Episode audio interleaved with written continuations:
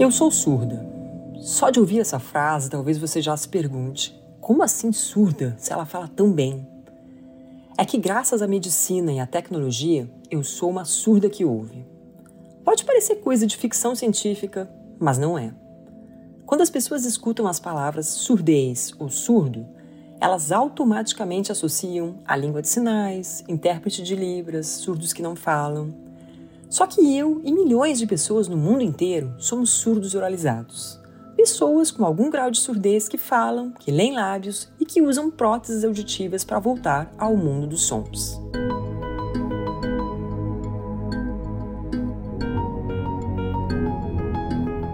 Aos seis anos de idade, a escritora Paula Pfeiffer começou a perceber um ruído estranho em seu ouvido mas só aos 16 que ela recebeu o diagnóstico que tinha surdez severa, bilateral e progressiva. Após alguns anos escondendo sua deficiência auditiva até de si mesma, foi na faculdade que ela revelou seu segredo e saiu do armário da surdez. De lá para cá, Paula se dedica a criar conteúdo sobre surdez e tecnologia para disseminar informação de qualidade sobre o tema. Ouça, no final do episódio, as reflexões do historiador Leandro Carnal para te ajudar a se conectar com a história e com você mesmo. Eu sou Geise Diniz e esse é o podcast Plenai. Ouça e reconecte-se.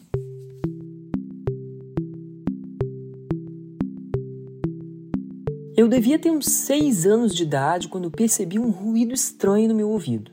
O apartamento em que a gente morava, em Santa Maria, no Rio Grande do Sul, tinha um corredor em formato de S, onde eu adorava correr. Numa tarde, eu encostei a cabeça na parede e gritei: Mãe, tem um apito no meu ouvido. A minha memória mais antiga da surdez ainda é nítida, mesmo que tenha passado quase 35 anos.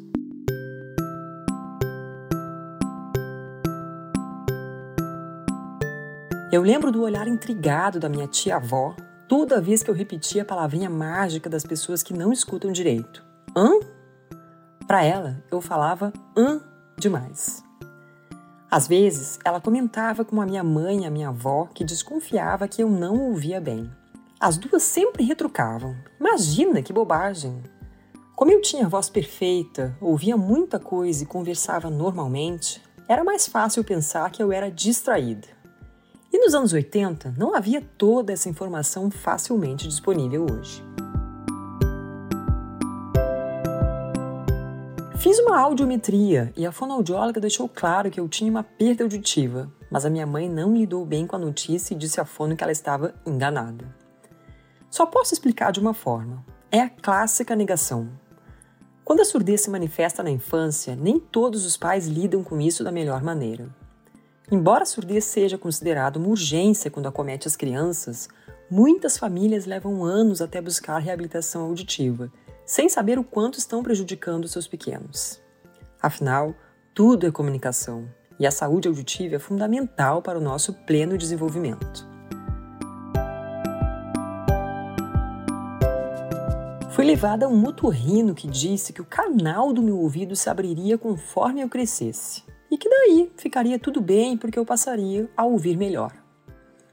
A gente acreditou nesse diagnóstico médico errado e eu fui me virando com leitura labial. Na escola, eu procurava sempre um lugar estratégico para me sentar. Na época, meu ouvido bom era o direito. Então, eu sentava na fileira lateral e encostava a cabeça na parede, para ter uma visão panorâmica da sala de aula e ouvir com os olhos. A coisa se complicou na adolescência. Conversar no telefone com as amigas e namoradinhos era um pesadelo. Eu não entendia nada do que eles diziam. E para não passar vergonha, eu pedia para quem atendesse o telefonema dizer que eu não estava em casa. No segundo ano do ensino médio, eu fiquei muito amiga de uma menina que era surdo-oralizada. Ela tinha voz bem diferente, mas dava para entender direitinho o que ela falava. A gente conversava tanto durante a aula que os professores colocaram cada uma numa ponta da classe. Só que a gente continuava conversando sem som, somente com leitura labial. Um dia, um colega me perguntou: Como é que você consegue entender o que ela fala sem som? Aquela pergunta me intrigou tanto que eu cheguei em casa e falei para minha mãe: Até hoje aquele canal que o médico disse que ia abrir não abriu. Vamos procurar outro especialista? E assim nós fomos a outro otorrino. Eu tinha 16 anos quando finalmente recebi o diagnóstico certo.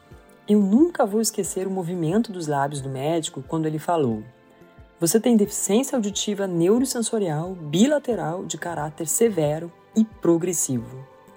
Como em muitos casos, a minha surdez é de causa desconhecida, mas a causa não importava muito. O mais difícil era pensar que em breve eu precisaria lidar com a chegada do silêncio total.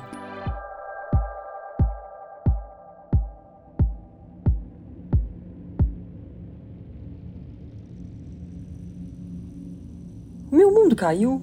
Não. Em vez de pensar em mim, eu pensei nos outros.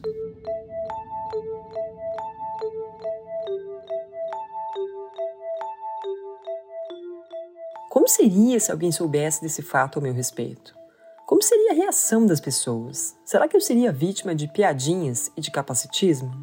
Quando a minha mãe e eu saímos do consultório, ela estava com o rosto inchado de tanto chorar. Enquanto a gente esperava o elevador, eu disse a ela: Esquece isso que ouvimos aqui e nunca mais toque nesse assunto comigo. Olhando para trás, eu vejo que foi uma atitude infantil de uma adolescente apavorada. A palavra deficiência não fazia parte do meu mundo. Em termos práticos, o diagnóstico não mudou muita coisa no meu dia a dia. Eu usei poucas vezes o aparelho auditivo caríssimo que a Fono recomendou, porque eu tinha vergonha de usar. E entrei para o armário da surdez, tentando esconder a minha deficiência auditiva até de mim mesma.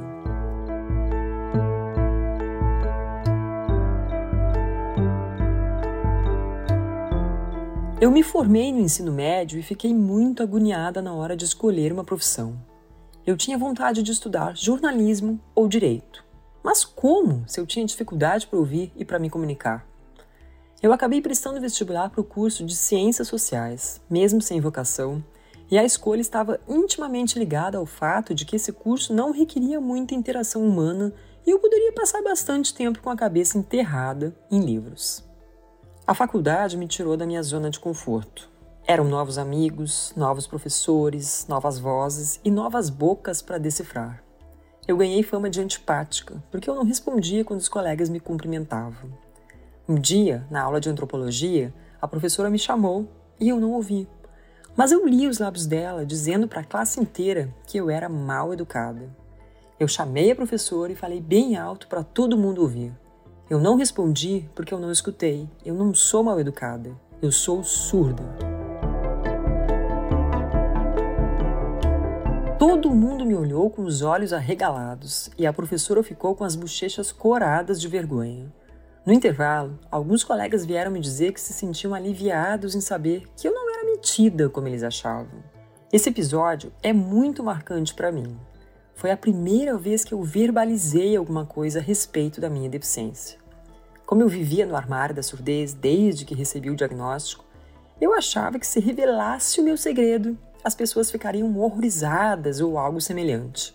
E na verdade, elas pouco se importaram.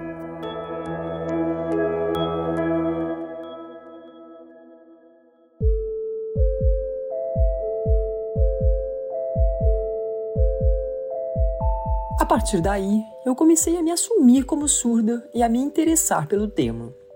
No último ano da faculdade, prestei um concurso público na Secretaria da Fazenda do Rio Grande do Sul. Pela primeira vez, eu tive que lidar com a palavra deficiente no meu dia a dia. Eu concorri a uma vaga reservada a pessoas com deficiência no início das cotas para PCDs em concursos públicos. Eu passei no concurso e no primeiro dia de trabalho, um colega foi apresentar os três recém-nomeados aos outros funcionários e disse assim: Esse aqui é o Giovano, esse aqui é o Cristiano e essa é a deficiente. Eu nunca tinha ouvido falar na palavra capacitismo. Eu nem sabia o que era isso. Mas o preconceito já estava ali, escancarado. Alguns meses depois, um colega, muito observador, começou a questionar a minha teimosia em não usar aparelhos auditivos.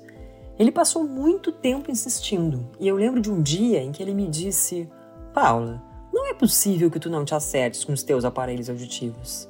Deixa de frescura, porque até a minha tia de 80 anos se acertou com os dela e ganhou muita qualidade de vida. Ele tinha razão. E foi assim que eu dei um basta em todas as desculpas esfarrapadas que contava para mim mesma tentando justificar por que os meus aparelhos estavam na gaveta ao invés de estarem nos meus ouvidos.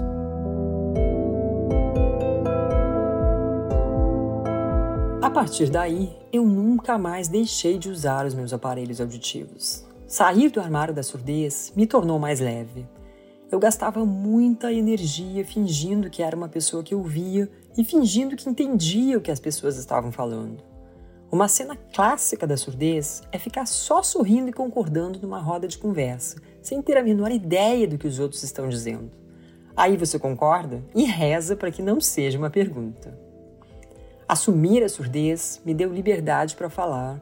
Eu não ouvi. Você pode repetir? O tempo foi passando e eu fui perdendo a pouca audição que eu tinha. A surdez tem graus: leve, moderado, severo, profundo. Eu conheci e experimentei todos esses graus. E quando eu cheguei na surdez profunda, a sensação era de viver trancada num aquário. Sem aparelho, eu só escutava estouros, portas batendo, trovão alto e um zumbido constante. Eu era prisioneira do silêncio. E ainda por cima tinha o zumbido como carcereiro, o tempo todo me lembrando: eu tô aqui, eu tô aqui. Eu queria muito sair daquela prisão, mas não via a menor possibilidade de como fazer isso acontecer.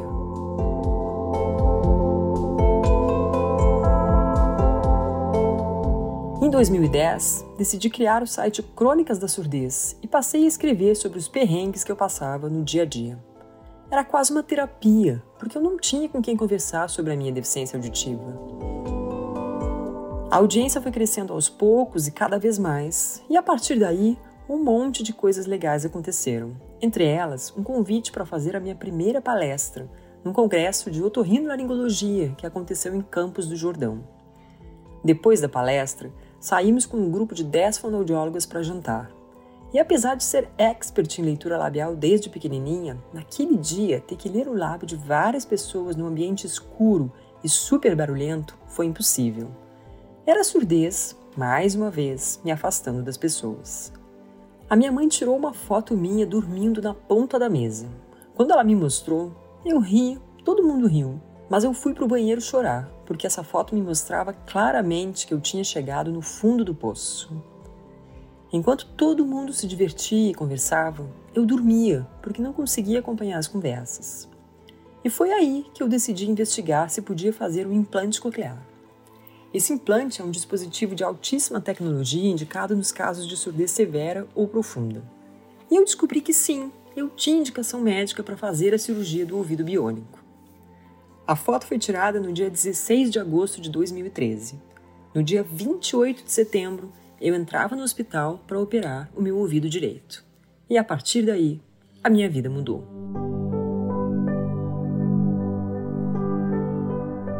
Meu sonho era poder escutar uma música e entender a letra sem leitura labial. Algumas semanas após a cirurgia, eu estava sentada em cima da minha cama, sem prestar atenção na TV, e começou a tocar a música de abertura de uma novela das oito. E era Eu Sei Que Vou Te Amar. Quando aquela música entrou pelo meu ouvido e fez sentido, o meu corpo arrepiou inteiro. Eu estava ouvindo uma música e entendendo a letra inteirinha pela primeira vez. Aos 31 anos, eu voltei a ouvir as vozes dos meus amores, da minha mãe, da minha avó, do meu irmão. Eu voltei a ouvir e a controlar a minha própria voz, porque eu não tinha como saber antes se eu estava gritando ou falando baixinho. Quando eu ouvi passarinhos pela primeira vez, depois de tantos e tantos anos, foi emocionante. O dia em que eu fui até a praia para descobrir se eu tinha voltado a ouvir o mar, que eu tanto amava, e sim, eu tinha, eu não tenho nem palavras para descrever o que eu senti. Quando eu voltei a ouvir com o ouvido biônico, eu percebi que estava no trabalho errado, na cidade errada. E aí eu pensei, bom, agora que eu consigo fazer o que eu quiser, o que é que eu quero fazer? E a vida foi abrindo os caminhos. Por uma sucessão de coincidências, por causa do meu primeiro livro, eu conheci o meu marido, que é otorrino, especializado em surdez e implante coclear. Um ano depois, pedi demissão, me mudei para o Rio de Janeiro, me casei e me tornei madrasta de três crianças. O foco do meu trabalho desde então é a criação de conteúdos sobre surdez e tecnologias auditivas. Criei uma comunidade que hoje tem 22 mil membros. Em 2018, venci um programa global de liderança do Facebook como residente da América Latina. Foram mais de 6.500 inscritos no mundo inteiro. Esse programa nos deu acesso a um fundo de um milhão de dólares para criar e executar um projeto em prol da nossa comunidade. O projeto se chamou Surdos que Ouvem e foi um sucesso.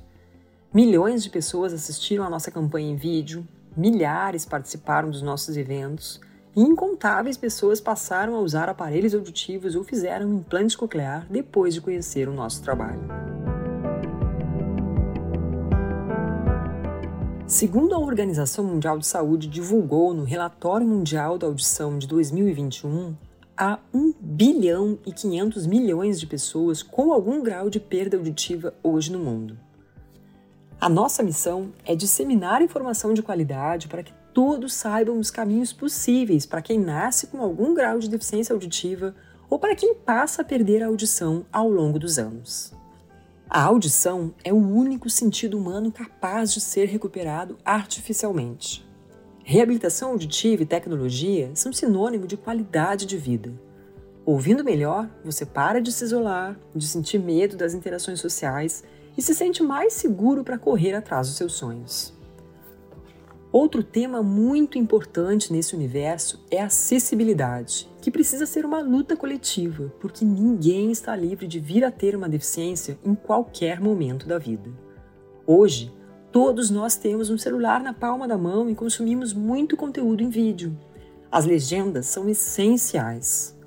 Há pouco tempo, o IBGE apresentou os dados da Pesquisa Nacional de Saúde, feita em 2019, e eles mostram que a maioria das pessoas com algum grau de surdez no Brasil não usa língua de sinais. Mas nós precisamos pensar em todas as pessoas surdas sempre. E a acessibilidade total para surdos envolve legendas e intérprete de Libras. Quando eu comecei a compartilhar as minhas dores e conquistas, eu entendi o poder da autoaceitação, o poder de vencer o medo na direção da mudança. E com essa mudança, entendi que podia inspirar muitas pessoas a escutarem o barulho de dentro e mudarem as suas próprias vidas.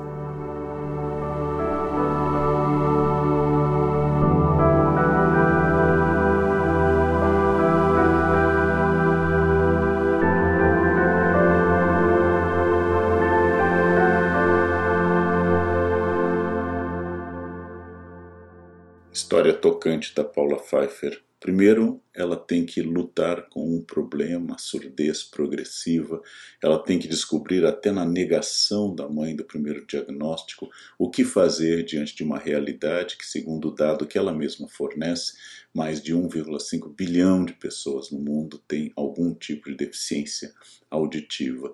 Depois, o que ela mostra que ela consegue lutar, construir sua história, fazer um concurso e enfrentar o capacitismo, o preconceito das pessoas contra alguma limitação de outra pessoa. Mas o mais interessante da história não é só nos revelar o que todos sabemos que o mundo é tomado de preconceito, que as pessoas julgam a partir de modelos de perfeição, mas que ela própria teve que superar alguns preconceitos, como a resistência dela a um aparelho, em insistir em não usar um aparelho quando ela poderia e ela conseguiu melhorar a sua qualidade de vida através do uso da tecnologia. O preconceito estava no mundo e de alguma forma ela mesma teve que trabalhar nela a questão questão da surdez e os desafios que isto pode representar para alguém. O que é bonito na história é que ela se transformou em uma pessoa que luta para visibilidade, para diminuição do preconceito, para poder não ser de novo apresentada como a deficiente do grupo, ou seja, que ela tenha identidade, que ela seja Paula Pfeiffer antes de ser qualquer outra característica. Então ela conseguiu superar muitas questões, conseguiu superar muitos preconceitos externos e internos e fazer da sua característica específica uma alavanca, um foco que ajuda tanta gente no trabalho que ela faz. Parabéns, Paula.